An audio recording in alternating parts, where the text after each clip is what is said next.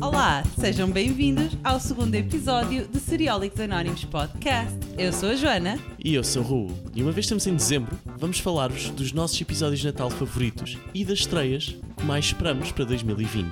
Os nossos convidados serão mais uma vez a Beatriz, a Rita e o Carlos, que vão estar a discutir connosco este tema maravilhoso. Ah, eu bem tento, eu, eu bem tento, mas eu não consigo achar piada ao Natal. Em geral ou nas séries? Não, não, é. é Agora fiquei Hum, confuso. não consigo. é- é- eu, sou- eu- atenção, isto até vai, até vai parecer assim um contexto, uma coisa um bocadinho descontextualizada, mas eu acho piada ao Natal. Eu não acho piada à comercialização do Natal. Que é uma coisa que acontece muito no mundo das séries. Mas bom, vocês estão aqui comigo. Digam lá o que acham. Opá, discordo totalmente. Totalmente. Comercialização no mundo das séries, o que é que queres dizer com isso? Do Natal no mundo das séries. Sim, mas Uma coisa muito simples, é muito comum verem certas séries onde apenas ah, no episódio do Natal se fazem menções a certas coisas. Como por exemplo, vem-me à cabeça um bocadinho o episódio de Bones, em que a série é o que é. Depois chega só o episódio do Natal e vamos dar comida aos sem-abrigo e o Natal é uma altura muito bonita e pronto. Ah, ok, ok. Eu, quando penso em episódios de Natal, o que me vem logo à cabeça são mesmo as séries de comédia. Por exemplo, Modern Family, How I Met Your Mother, Friends. E eu acho que nessas séries, durante todos os episódios, é sempre cultivada aquelas mensagens bonitas. No Natal é só reforçado, mas acho que não é nada falso e nada só para ser bonitinho. Eu sou a pior pessoa para argumentar aí porque eu não vejo séries de comédia. Mas isto será um tema para outra ocasião. Mas, ok, consigo entender mais ou menos o que estás a dizer. Sei lá, existem outras séries onde esse tipo de, de comercialização não existe. Até porque, lá está, como tu falas na- nas séries de, de comédia, existem muitas onde essa mensagem já existe constantemente. Vem-me à cabeça, por exemplo, o Doctor Who. É uma delas. Essa mensagem está lá, existe. E no Natal simplesmente é uma coisa mais bonitinha, mas não é em todas que isso acontece. Isso para mim é um bocadinho hipócrita. Joana, concordo contigo no sentido em que é hipócrita utilizar o Natal como desculpa para, não é? Exato. Falar de certas coisas. Sim, claro, isso acho que todos concordamos. Sim, mas isso não é só nas séries, isso é em tudo. Sim, exato. No geral, o Natal é uma época de hipocrisia, quer dizer, Sim, e as séries só, Só- retratam aquilo que, que sim, se passa. não- exato. Lá nesse está, mais uma vez, as séries uh, retratam aquilo que se passa na realidade, não é? na nossa sociedade. Mas falaste em Doctor Who, Sim. e realmente é uma série que uh, não, é, não vai de acordo com as outras. Não, não. Quebra um bocado essa regra, não é? Exato. Uh, porque Doctor Who, a história da- da série é toda em volta de, de uma mensagem positiva da humanidade, Sim. que no fundo conseguimos sempre fazer o bem. E pronto, lá está, eles fazem um episódio dedicado ao Natal, em que é tudo muito bonito. Uh, o fim é sempre, normalmente, é sempre feliz, Sim. mas os outros episódios giram também assim à volta de um final. Sim, eu aí não, não, não sinto muita discrepância. Eu refiro-me normalmente a essa hipocrisia e essa comercialização quando existe muito. uh, parece que há uma alavancagem ou uma desculpa de como é Natal, vamos falar sobre isto. Não é porque é Natal que vamos falar sobre isto, ou se querem falar sobre isto, não se restrinja só ao Natal, porque não é um dia que vai fazer a diferença na vida. Sim. Não é? Já que falaste de Doctor Who, outro exemplo de uma série que eu acho que também faz isso bem é Supernatural. Por exemplo, Supernatural é mais um episódio onde vai é onde é consistente com a série, ou seja, eles têm os seus problemas entre família, às vezes vemos o, a backstory deles quando eram, quando eram mais, mais miúdos e caçavam com o pai e não tinham um Natal feliz, e eles não disfarçam isso por aquela altura. Eles usam para mais um episódio onde depois se reforça os laços entre os irmãos, mas que isso se vai reforçando ao longo de toda a temporada e todas as, eh, toda a série. Não, não Bem, sinto discrepância. A realidade das realidades é que nós começamos este nosso segundo episódio já com uma controvérsia que vai lá, vai, né? Vamos voltar assim, fazer aqui uns passinhos atrás. Bora. Quais são os vossos episódios de Natal favoritos? Sem pensar nesta história toda da hipocrisia. O que é que mais gostam? Força. Pronto, eu quando penso em episódios de Natal, vem-me logo um de Friends, que acho que é da sétima temporada, em que o Ross está, a ten- está a tentar convencer o filho dele, o Ben, que para além do Natal tens o Hanukkah e que também é super Sim. importante.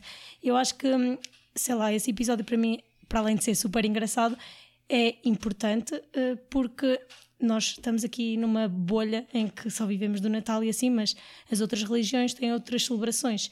E eu acho super importante quando nesta época, já que o Hanukkah é perto do Natal, se chama a atenção também para isso e para, para as diferentes religiões e culturas.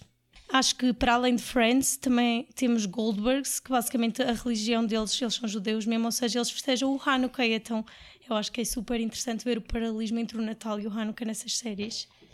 Por acaso é engraçado, é engraçado que nem vê-se muito mais séries de Natal do que a mencionar qualquer outro tipo de festividade não associada à religião cristã. Sim, eu não me lembro, agora assim de repente, não me lembro de ver um episódio de Natal em que fosse referido outra, referido a outra religião ou outra celebração que não a cristã. Porque no fundo o Natal não é uma celebração cristã, é Sim. uma celebração pagã, mas pormenores à parte. eh, ehm, sim, e eu acho interessante, Rita, como disseste, normalmente isso não se vê e acho que se devia ver mais, porque as séries são um bocadinho uma forma de ensino. Os espectadores muitas vezes aprendem coisas através das séries que veem e se calhar abrir um bocadinho a mente para, para as outras religiões e o que é que se celebra nessas outras religiões e como. É um bocado olhar para a parte positiva de existir um episódio destes sem, sem ser tão negativista como eu, não é? Eu Mas, sei. por exemplo, lembro-me de uma série que fazia sempre um episódio especial de Natal. Normalmente acho que era já depois da temporada terminar, mas não tenho a certeza. Que era Downton Abbey. Que eles faziam um episódio apenas dedicado ao Natal, de hora e meia, e aquilo não trazia nada de novo. Era a pura hipocrisia. Aquele episódio era a pura hipocrisia, porque tínhamos, pá, tínhamos a celebração no, no, no palacete, não é? Dos Crowley, e depois tínhamos a celebração dos, dos empregados, pronto, lá na, na sim, cave. sim. Um, e o resto? A terrinha à volta, a aldeia, que fica à volta do, de onde é o palácio. E, e o Natal deles, Pois. não é? Porque eles não vivem tão bem como aqueles Claro, que vivem lá no exatamente. palácio. E isso é esquecido. Mas por isso é que, por exemplo, o meu episódio de Natal favorito, e é capaz de ser o único que consigo apontar, não é um episódio feliz. Não é um episódio onde passa uma mensagem natalícia ou assim. É uma mensa um episódio onde por acaso é Natal, mas poderia acontecer em qualquer outra altura, que é o episódio de How I Met Your Mother, na sétima temporada, creio, ah, quando a Robin, e neste momento se estão a acompanhar o How I Met Your Mother e ainda não viram, é melhor fazer um bocadinho, avançar um minuto à frente. Um, quando a Robin começa o episódio a contar aos, aos filhos a sua história, e depois ao longo do episódio descobrimos que ela não pode ter filhos e os, que- aquelas personagens que ela está ela tá a contar não existem. E o Ted vê que ela está triste, não sabe porque é que é, é Natal e ele prepara-lhe uma árvore, ilumina o apartamento todo e mete a árvore a acender-se ao som de ACDC.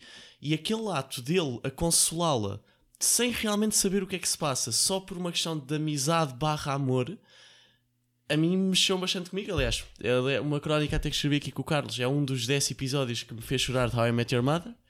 Mas é o único episódio de Natal que eu genuinamente guardo e quando penso em episódios de Natal me vem ao de cima. Mas não, lá está, não foi com uma mensagem de vamos ser todos amigos, vamos ser ter, pro- propagar a paz no mundo. Ou assim, não foi um episódio hipócrita. Foi um episódio que por acaso foi bom e aproveita a altura do, do Natal. Ok, acho que estamos a chegar a um qualquer tipo de consenso sobre o mundo natalício. Existe alguma série onde vocês sintam falta desta celebração? Hannibal. Carlos, por favor, explora um pouco mais sobre essa tua Gostavas, interjeição. gostavas de ver o banquete de Natal? Não é? O, o Hannibal Lecter, Hannibal Lecter um, a ter um jantar de Natal com. basicamente com ninguém, porque o jantar de Natal seria. seria, pronto. ah, pessoas. Ah, Discordo, as mesas dele estavam sempre bem recheadas e os pratos que ele cozinhava eram requintados. pois, mas que é com umas gastronomias um bocado. Aliás, lembro de um episódio onde ele fala de um coelho que, que estava a tentar fugir para fora da frigideira e nós estamos a ver o polícia ou Jack Crawford a comer coelho. Ah, e estou a fazer aspas porque não era um coelho, enquanto vemos a cena onde ele perseguia a vítima que usou para, para cozinhar. Portanto, um jantar de Natal se calhar seria. Eu acho que seria interessante, mas. Meu Deus, vocês. Mas uma Vocês. coisa, uma coisa que eu não gosto nada quando eles pegam em, pronto, em festividades que acontecem ao longo do ano, não é? Que sei lá, a Páscoa, uh, o Thanksgiving Day na América, o Natal, uh, o 4th of July, por lá, Sim, não é? sim. O 4 de julho. Um, é quando os episódios não acontecem nessa altura. Estou-me a lembrar na temporada, na quinta temporada de How to Get Away with Murder, o episódio de Natal passou em fevereiro. Portanto, não fez sentido. Sim, eu acho que a piada dos episódios de Natal, por exemplo, não tanto do Thanksgiving, porque nós não celebramos, mas do Natal é aquela época, pelo menos eu gosto da época porque me sinto super aconchegada em casa, quentinha, com os meus cobertores e não sei o quê, Natal e fofinha, a família. E acho que esses episódios ajudam ainda a construir mais aquele sentimento. Eu tenho duas histórias de episódios de Natal. Por favor. Não sei se queremos ouvir, Do- mas força. Dois que me marcaram, dois que me marcaram, um, um aparvalhado e outro a sério. Qual, qual é que eu falo primeiro? Qual é que é? O a sério. O a- queremos ouvir depois o aparvalho. Pronto, o a sério foi eh, em Smallville, eh, que eu lembro de ver aquilo quando era pequenino, que foi basicamente o Clark a falar com um homem que estava disfarçado de Pai Natal. E a conversa foi muito crua e honesta e na altura lembro-me de ter ficado na minha memória, ainda hoje já não está tão fresco, mas ainda me lembro. O aparvalhado, o aparvalhado eu nunca mais me esqueço no Two and a Half Men. O, a, a mãe dos, lá dos irmãos envolve-se com o homem que fazia de Pai Natal e, o, e a criança pergunta a dada altura Where's Santa? E a, e a, e a mãe do gajo diz um, Santa's coming. e para mim, Ai, mãe de Deus. para mim, para mim é, é a melhor piada alguma vez feita numa série sobre Natal. Carlos, é assim, nós combinámos que quando vinhas este podcast ias- ias-te comportar, ok? Agora a falar a sério. Não, é que, é que é uma cena muito engraçada. E eu achei que devia partilhar aqui com o grupo. Eu acho que fizeste muito bem.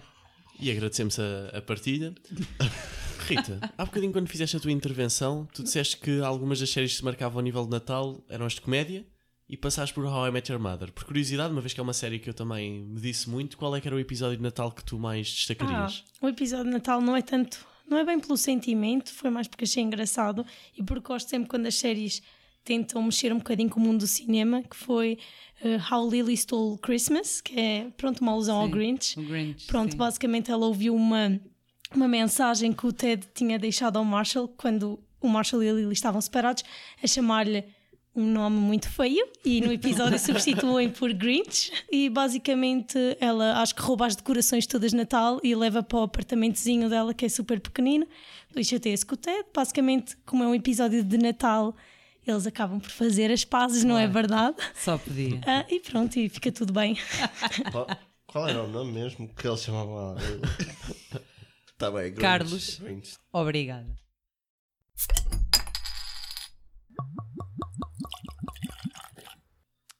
Parece impossível. Há três dias que eu não vejo uma série. Ah, é? E há quanto tempo é que não bebes? Beber? Isso estou a fazer agora. Ou tu achas que eu perdia uma oportunidade de beber uma cidra vadia? Ainda por cima, é feita sem aditivos e 100% pera portuguesa. E sabes que mais, Raul? Agora vou beber a minha cidra e ver uma série. E depois do Merry Christmas, do jingle All the Bells, de todas estas festividades de Natal, vem a passagem de ano. E logo a seguir à passagem de ano vem as novas estreias de 2020. Espera aí, Joana. Antes das 2020, há uma que vai sair nos próximos dias que eu mal posso esperar. Ai, ai, ai, ai, The Witcher! Vai sair na Netflix dia 20 de dezembro. Acho que vou ver os 7 episódios de seguida. Tu, eu e o mundo inteiro, tá? Eu ainda estou na dúvida. Tu ainda estás na dúvida? Verdade. Qual é a tua dúvida? Qual é que é a tua Ainda não vi dúvida? o relação trailer, a The não sei Witcher? se vou gostar. The Witcher. Sim. Carlos, tu és o L mais fraco. Adeus. Bem, e agora para o resto do episódio não vamos contar com a participação do Carlos. Nem para o resto dos podcasts. Não, vá, fora de brincadeiras. The Witcher, The Witcher, eu tenho uma expectativa muito, muito grande em relação a essa. Eu acho que essa é a estreia ainda de 2019. É. Eu acho que sim. Sim.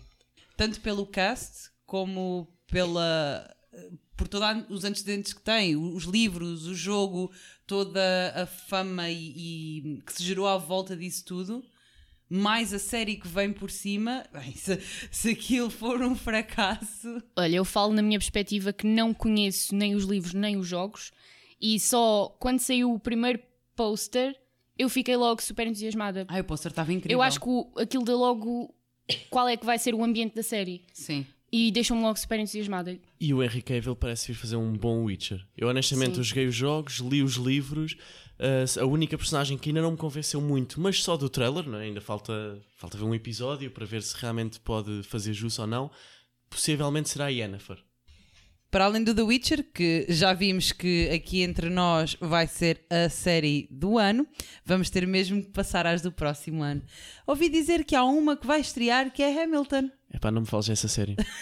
Eu quando, ouvi, eu quando ouvi falar que ia haver uma série do Hamilton, eu fui pesquisar a pensar que ia ser uma série, eh, uma adaptação ao musical do Hamilton, que pessoalmente até gosto bastante, e fui descobrir que é um Agent Hamilton. E é mais uma série de espiões e policiais com explosões, uma espécie de alerta cobra, mas britânico. Epá, eu estava convicta de que Hamilton era alguma coisa a ver com o musical. ok.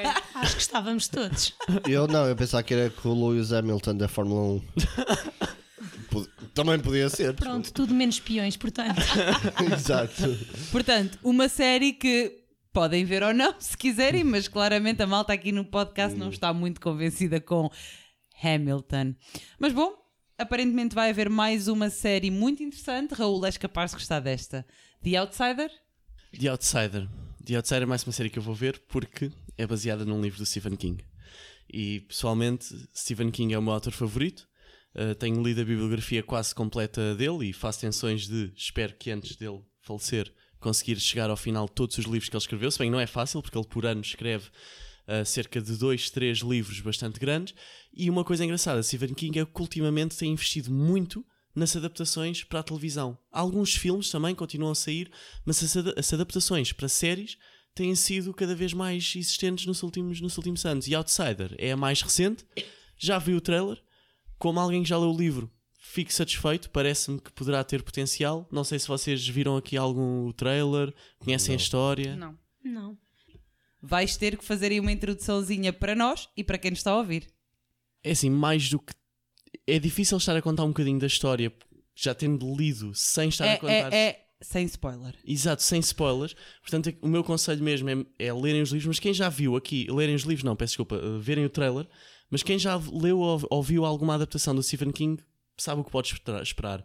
Terror, mas não no sentido de jump scares, não no sentido de um filme de, chamado Os Butchers, que é com carnificina, com sangue. Não, é aquele terror psicológico que ele já nos habituou. Aquela coisa de estarmos com medo, não por causa do monstro, não por causa daquilo que ele faz, mas por causa do que pode ou não eventualmente acontecer. E o trailer acho que transmite um bocadinho essa impressão. Acho que o melhor é, é mesmo verem e darem uma, uma oportunidade. Não é realizado por ele, pai, não?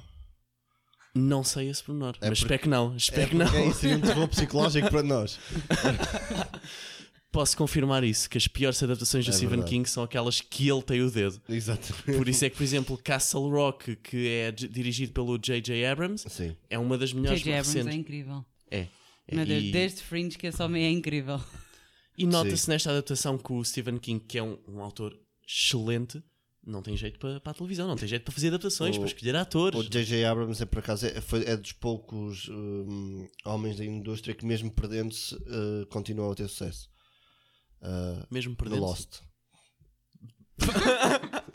O que é? Epá, Não, não, mas é para enaltecer que de facto é um senhor. uh, É o, é o senhor do momento também, um dos senhores do momento. Mas isso nota-se. Castle Rock é outra adaptação recente de Stephen King, tem neste momento duas temporadas, ahm, onde é uma espécie de. É um sítio que ele cria. Quando ele decide não escrever os livros dele no Maine, escreve em Castle Rock, uma cidade fictícia criada por ele, ahm, e ele vai criando aqui ligações ao longo das histórias. Por exemplo, ah, há um- uma história dele que é o Cujo sobre um cão Sim. raivoso, e há uma história dele que é a Christine sobre um carro assassino. Sim. Ora, a Christine passa-se depois passa-se depois do Cujo. E o, o primeiro capítulo do Christine é com um homem a ler o jornal sobre um ataque que tinha acontecido há 50 anos de um cão raivoso. Pequenas ligações de coisas que se passam na cidade. E Castle Rock é um bocadinho isto. Junta aqui várias histórias do Stephen King na mesma. Por exemplo, a segunda temporada, que não tem sido tão, tão boa como a primeira, uh, pega na personagem como principal uh, Annie Wilkinson, que é a enfermeira ou assistente de Misery. Mas pronto, já nos estamos aqui a perder um, um bocadinho, porque eu sobre Stephen King podia falar aqui Sim, 40 Raul, é assim, minutos. eu acho que nós podíamos fazer um episódio inteiro com o Raul a debitar Só em monólogo tudo Stephen aquilo que King. ele acha e não acha sobre Stephen King. Mas não vamos fazer isso. Mas sem ti esse Ainda. episódio, só mesmo eu a falar aqui. Raul, não vamos fazer isso, tá? Ok. Portanto, ainda temos mais umas poucas séries para falar. Katie Keane, por exemplo, que vai estrear nos primeiros meses de 2020. Não digo que vá ser uma estreia esplendorosa, porque, pronto, é mais uma série da CW, eh, adaptação de, de comics, mas é no universo de Riverdale. E, e eu gosto muito desse universo. Já Chilling Adventures of Sabrina também se passa nesse universo e eu gosto muito daquele, daquele ambiente, daquelas séries. E Katie Keane despertou o meu interesse, um bocadinho por isso, porque fazem ligação à série Mãe, neste caso. Sim. E estou curiosa. Por acaso eu gosto muito, eu, eu concordo contigo, eu gosto muito desse universo. E é engraçado como é que eu quando comecei nesse universo, eu comecei primeiro por Riverdale, depois não consegui ver Riverdale para além do terceiro episódio. Fui a, é verdade, fui a Sabrina, vi a Sabrina toda de seguida, voltei para trás e vi Riverdale todo de seguida. E de alguma forma acabei por ficar um bocado apaixonada por- pelos. Acho que foi um bocadinho mais pelo visual dessa série. É. Portanto, tenho algum interesse em ver como Sim. é que vai ser uh, Katie Ken. É o visual, é o ambiente, aquilo. Tu consegues te identificar com algumas coisas, mas ao mesmo tempo é tudo muito surreal e nunca, Sim. nunca nada daquilo ia acontecer. Exatamente. E pode ser que agora com Keane eles façam finalmente um crossover entre as três séries. Isso ia ser Era maravilhoso. espetacular. E há algo sobre os finais, não há? É que acabam.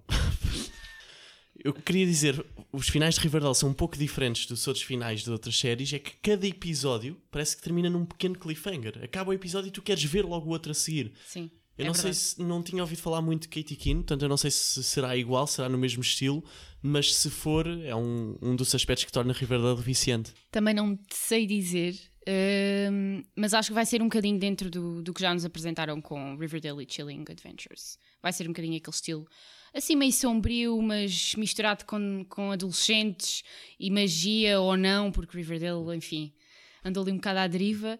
Mas, opá, sim, estou entusiasmada.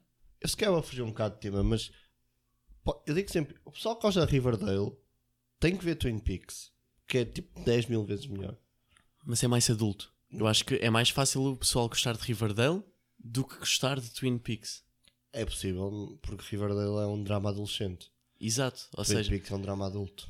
é mais fácil se calhar tu dizeres que o pessoal que gosta de Twin Peaks poderá gostar de Riverdale, mas que o pessoal que gosta de Riverdale poderá gostar ou não de Twin Peaks. Ainda Talvez. bem que vocês os dois acabaram de dizer exatamente a mesma coisa. o Raul diz primeiro, o Carlos diz a seguir e a conclusão é maravilhosa. Deixem-me que vos diga que toda a gente vai adorar. Que concluímos daqui que é, pá, é tudo normal porque Riverdale é um drama de adolescentes e Twin Peaks é um drama de adultos. Mas hey, vejam tudo, atenção. Não, não, mas a, a questão é que, que, tipo, quem, eu acho que quem gosta de Riverdale devia dar uma, uma chance a Twin Peaks. Quando crescer. Não, tá Quando bem. crescer. Tudo eu bem, eu quando bem. crescer eu dou uma oportunidade a Já Twin Peaks, pode Joana. ser. Não, não sou, ainda só estou em Riverdale. ainda só estou na parte do drama adolescente. Quando eu crescer eu passo para o drama adulto.